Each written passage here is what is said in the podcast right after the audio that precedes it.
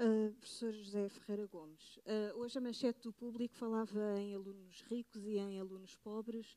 Uh, podemos dizer que, apesar do 25 de Abril, esta desigualdade ainda persiste no ensino superior?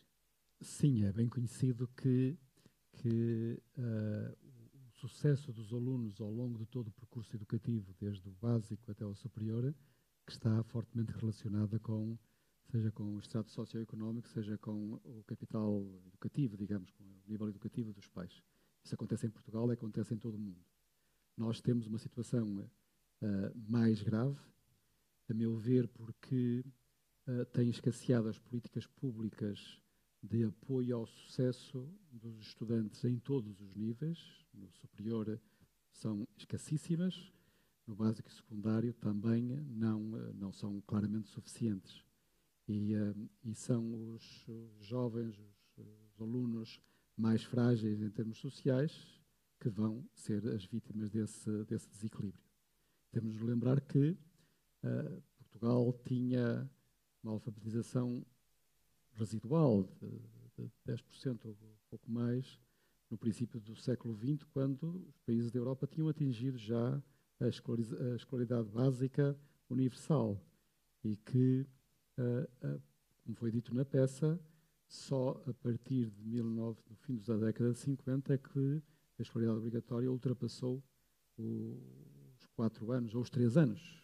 Eu, um bocadinho, um bocadinho mais de cabelo branco, e ainda, uh, ainda a minha geração, para as meninas, era só a terceira classe obrigatória.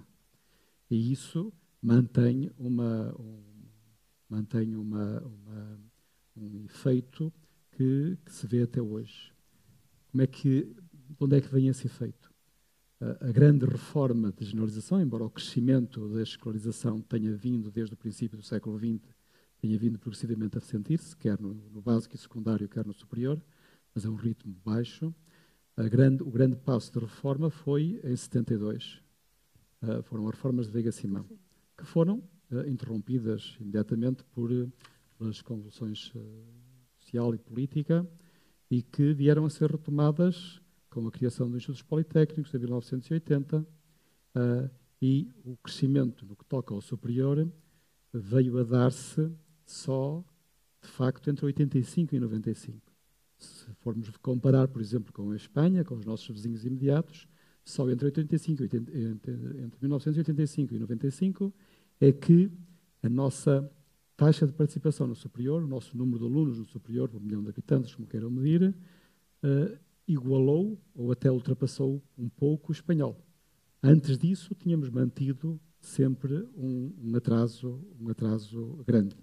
E, no básico e secundário, temos de lembrar que uh, uh, a enorme resistência que, ao longo de décadas, todos os governos encontraram de facto, porque todos os ministros da Educação uh, assinalavam a necessidade de recuperar ou de instituir um ensino técnico, um ensino profissional, alguma forma de alternativa à via liceal tradicional. Isso só veio de facto a ser feito já uh, neste século, essencialmente. E, portanto, chegamos ao princípio do século XX com um abandono escolar muito grande. Um abandono escolar que eu diria escandaloso.